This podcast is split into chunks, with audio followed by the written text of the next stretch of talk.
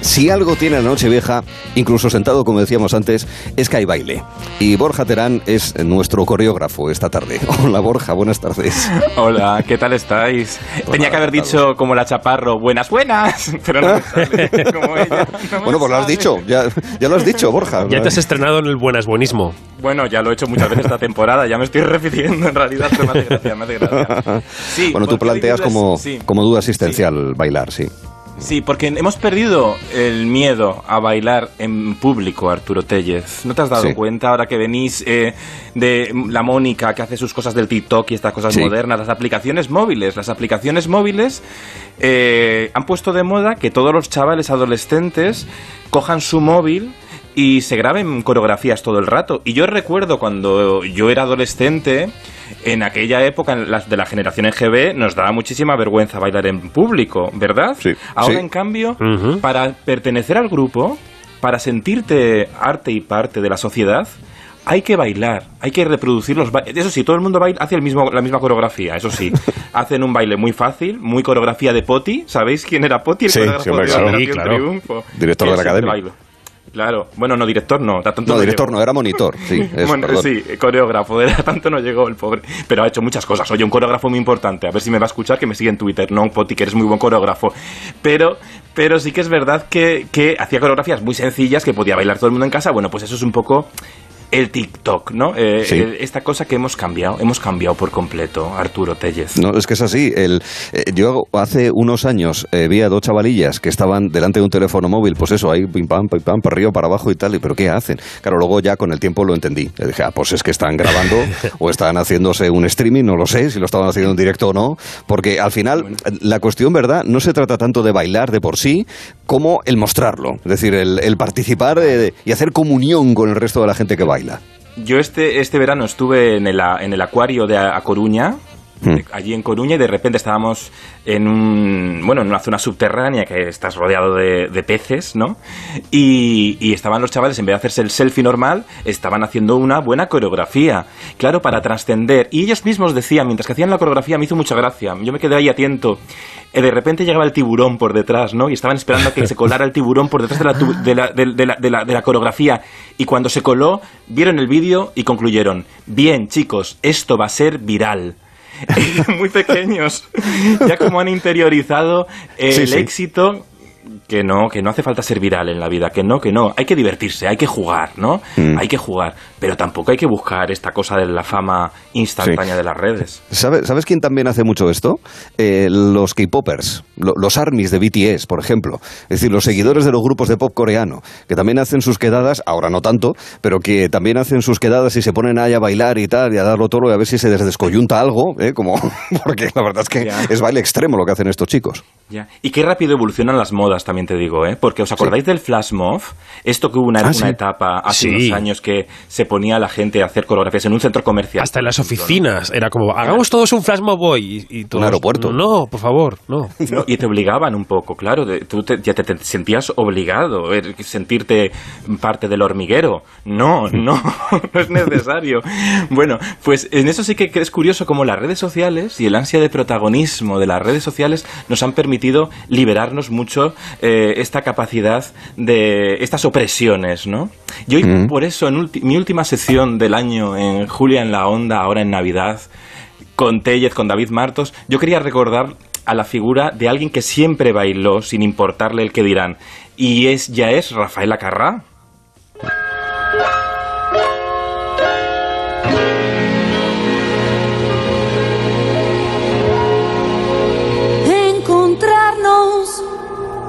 Yo. Es un juego fantástico. Qué tranquila esta vez, Borja. El amor Es que Rafaela recordamos mucho sus canciones moviditas, pero su éxito era que lo movido lo compaginaba siempre muy bien con la emoción, como esta canción que en realidad va de echar de menos. ¿Qué es lo que nos pasa con ella? Te veo un poco monegal, Borja, poniendo canciones en tu sección, ¿eh? Perdona, yo he puesto canción. Oye, perdona. No me o sea, yo yo quiero mucho a Monegal, le admiro mucho, mucho respeto a Monegal. Yo sí hablo de él en mi sección, él en la suya jamás me nombra, también te digo. Pero, pero, escucha, que yo a Monegal, que le respeto mucho, ¿eh? Todo mi respeto. Que Pero si era, una, era un halago, era un piropo, Borja. No, perdona, yo siempre he puesto canciones en mi sección. No sé si es para dar ritmo radiofónico, no te preocupes. Pero que yo siempre he puesto. Es que estamos esperando al estribillo, estoy esperando al estribillo que llegue. Pero yo siempre he puesto canciones y he cantado mucho en este programa. Sí, cantar, sí, sí, sí, no, pero que le has dado paso con, una, con una ah, solemnidad ahora, como hace él, ¿no? Sí. Ahora, ahora, mira atento. Espera, espera, subidón, subidón.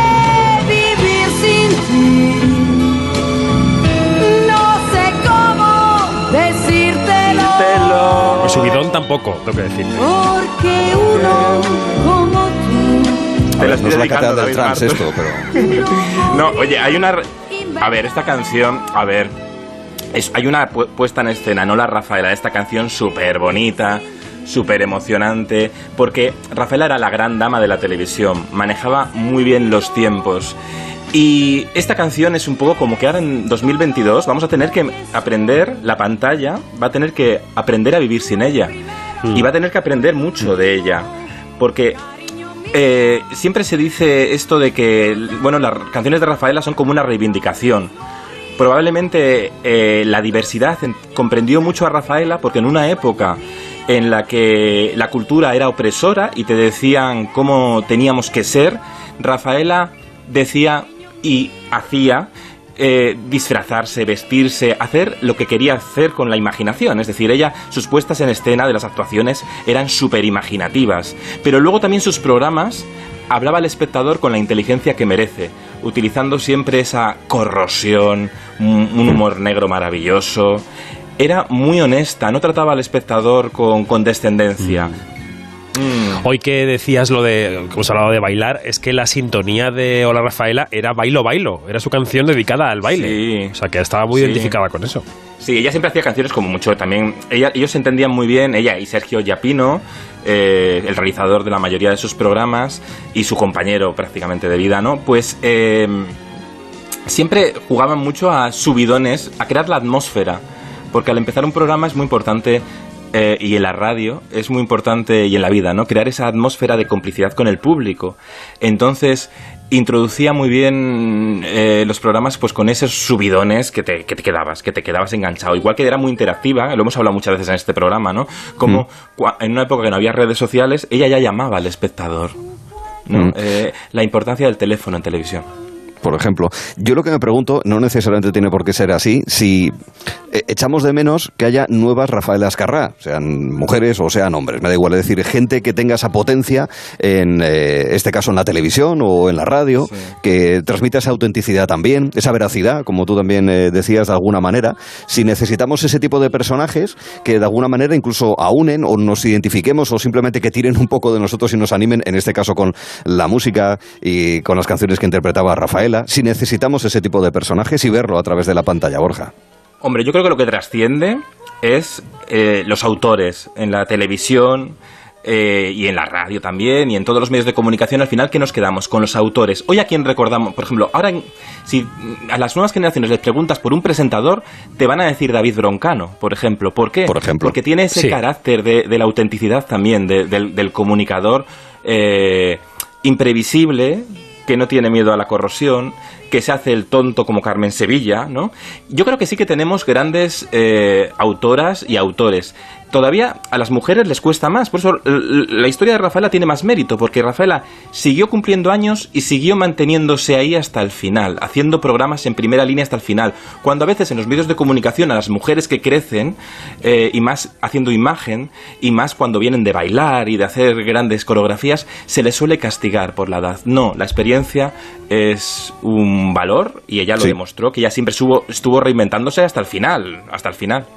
Sí, sí, sí. Bueno, y fíjate, se va acumulando contenido, se van acumulando comunicadores en la tele y eso hace que se quiera recordar cómo empezaron las cosas. Y esto lo estoy explicando porque hay que estar a- Sí. muy atentos al feliz año Neox. Eh, diez años cumple y esta noche a partir de las diez y media, esta noche Neox se va a celebrar de una manera muy especial con el reencuentro del programa Sé lo que hicisteis. Que qué tarde nos dieron.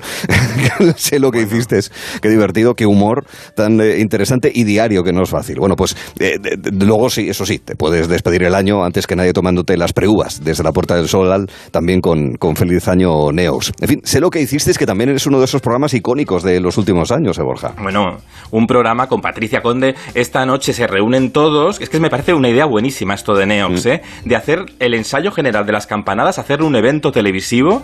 Sí. Me parece una cosa súper divertida porque además no tienes la tensión esta de que tienes al cuñado al lado, a la familia, a todos. Pon esto, pon la uno, pon la Pedroche, pon... Te vuelven loco, no. Aquí lo puedes ver en tu casa tranquilamente, te comes unas gominolas en vez de unas uvas y, y encima jugar con esto de la nostalgia reciente, porque es que la nostalgia cada vez es más cercana. Es que ya somos, ya vivimos tan rápido de el reencuentro de unos personajes que también fueron muy valientes, porque lo que tuvo sé lo que hicisteis es que realmente hizo una corrosión mm, de la televisión desde dentro de la televisión que fue una catarsis colectiva. Hombre, especialmente Porque, Ángel Martín, porque Bueno. con ese descreimiento que tenía hacia todo lo que salía y esas cosas, y luego Patricia Conde también haciéndose un poquito la longuis. Eh, Pilar Bueno. Rubio apareció en Sé lo que hicisteis, ahí explotó de alguna manera. Bueno, y la Pedroche, que también va a estar esta noche, Y Cristina, que, es el, y que es el descubrimiento, es, que le descubrió el programa, bueno, como a Pilar Rubio. Y a Patricia, que hacía un personaje di- dificilísimo. Era un programa difícil, porque el guion, esto mucha gente no lo sabe, pero el guion del programa se acababa de escribir a las tres y media de la tarde, que era cuando el programa empezaba a emitir. Claro, entonces ellos eh, lo leían directamente del autocue, que es el sechivato que tiene Sí. la cámara, que es como un espejo que tú miras a la cámara y te están pasando el texto que tienes que decir. Entonces, ¿qué pasa? Que Patricia muchas veces se descubría el gag de loca que tenía que hacer en riguroso directo. Y por eso le da, claro, le da, ella misma estaba interpretando, que eso es muy difícil de hacer, eh, ojo, estaba interpretando el, y de repente se encontraba una locura suya y claro, le daban ataques de risa con esa ingenuidad de la primera vez que no se podía contener. Era una magia muy especial de este programa, muy valiente. Eh, Homo, Zapping en, eh, Antena 3, mm, eh, sé lo que hicisteis en la sexta, son dos ejemplos de el buen ejercicio de la televisión riéndose desde dentro, ¿no? Muy valientes. Es que daban caña, ¿eh? Y además eh, competían con el tomate en aquella época, yo creo, a esas primeras horas de la tarde no, de la sobremesa, ¿no, Borja? Y más que y además no solo competían, sino es que además desmontaban todas las trapicheos de Mm. Sí, aquí tomate. las ficciones del tomate, ¿verdad? Sí, sí. Claro, entonces está muy bien. Eh, el, entre- el mejor entretenimiento, por eso también nos gusta mucho Cachitos de Hierro y Cromo, que es otro programa que se ríe del archivo de televisión española, pero el mejor entretenimiento es el que aporta chicha, el que te hace, además de divertirte, te ríes porque estás aprendiendo mientras que lo ves. Claro. Y esto ha sido, sé lo que hicisteis, nos decía, de- nos descubría cosas que mm, parece que es fácil verlas, pero aunque no todo el mundo ve. Y eso es el buen guion también. Mm. Sí, sí, sin ninguna duda. Y la capacidad de interpretación, digamos. Yo no sabía eso de, Bueno, de- del guion. Sí me imagínate. acuerdo de un capítulo de Aquí no hay quien viva, eh, en, en Antena 3, hace ya 20 años Sí. en realidad. Eh, y me acuerdo que hicieron, no recuerdo exactamente el chiste, pero hicieron un chiste sobre una cosa que había pasado el día anterior. Y yo, bueno, pero, pero esto, ¿esto cómo Bueno, es? Es que el rodaje de Aquí no hay que viva iban muy pegados a la... A, la- a veces Sí, sí. eh, se, se cuenta que iban con una moto del estudio donde acaban de montar la serie, iban con una moto corriendo para que llegara a emisión. Eh, y, y a veces no, no daba ni tiempo a, a- Claro, porque la serie fue tal éxito que, que- y que grababan... Era muy difícil de grabar esa serie y grababan al día prácticamente. Bueno, esto pasa más de lo que parece en los medios de comunicación, pero con Aquí quien viva se les fue de las manos. Pero sí que es verdad que con un programa diario, como sé lo que hicisteis, eh, con ese equipo de guion eh, que era pura orfebrería, porque además había reportajes que también tenían mucho guion, y luego sabían hacer esos sketches eh, que, bueno, que que al final quitaron tabús a la hora de hablar de la televisión desde dentro de la televisión, que parece que no se podía bromear según qué cosas, o no se podía hablar de la competencia, eh, Mm. ¿por qué no? Vamos a hablar de todos, ¿no? Si al final todo es una industria y todo y el espectador ve todo, el espectador no es tonto, no le vayas a ocultar una cosa porque lo vas a ver igual, ¿no? Oye, Sí, Borja, sí, hablando de competencia, mañana Nochevieja, titular, quedamos hasta ahora. Mañana 31 de diciembre. A ver, a ver. De que hay que estar atento, de que hay que estar atento en las campanadas, a qué canales, a qué estrellas, mm, de qué hablaremos el día Hay que 1 por la arrancar mañana. el vídeo para no perdérselo y grabarlo. hablaremos de. Cristina Pedroche, hablaremos de la ausencia de Ana Obregón, ¿de qué hablaremos? Ya, bueno, para contextualizar, Ana iba a presentar. Este año son las campanadas, permitidmelo, muy poco creativas. Eh, la televisión normalmente eh, intentaba romper, sorprender.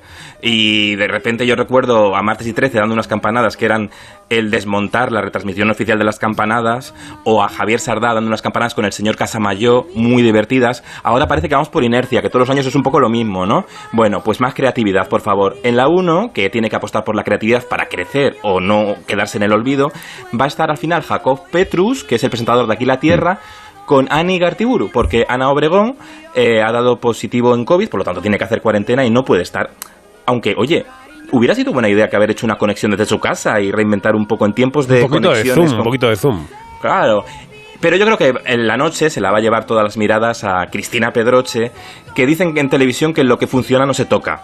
Entonces Antena 3 ha visto cómo en los últimos años el fenómeno Pedroche es, es- Yo he publicado un artículo sobre analizando un poco el fenómeno en 20 minutos, analizando un poco el fenómeno de Cristina Pedroche, y claro, te das cuenta que todo el mundo lo comenta el artículo. ¿Por qué? Porque crea un interés que es innegable.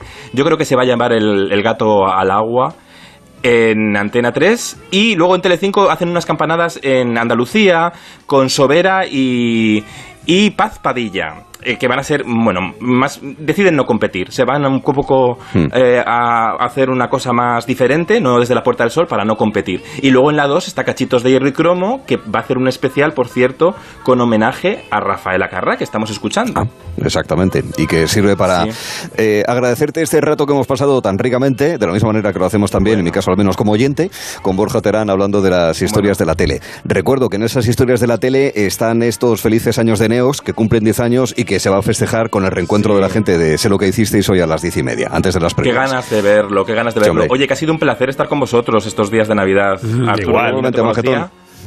Y nada, que yo ya me voy de vacaciones unos días, que ya vuelvo con la Otero. El Ah, día vale, 10. bien, bien, bien, ya me voy a, vuelvo Hasta con la. Otero. Feliz Venga, paisano. 2022. Un Hasta abrazo luego. fuerte. Hasta luego. Hasta luego. David, seguimos hablando con más historias en breve del orden mundial, ¿te parece? Sí, claro. A ver qué es lo que traen las relaciones internacionales. Vamos allá.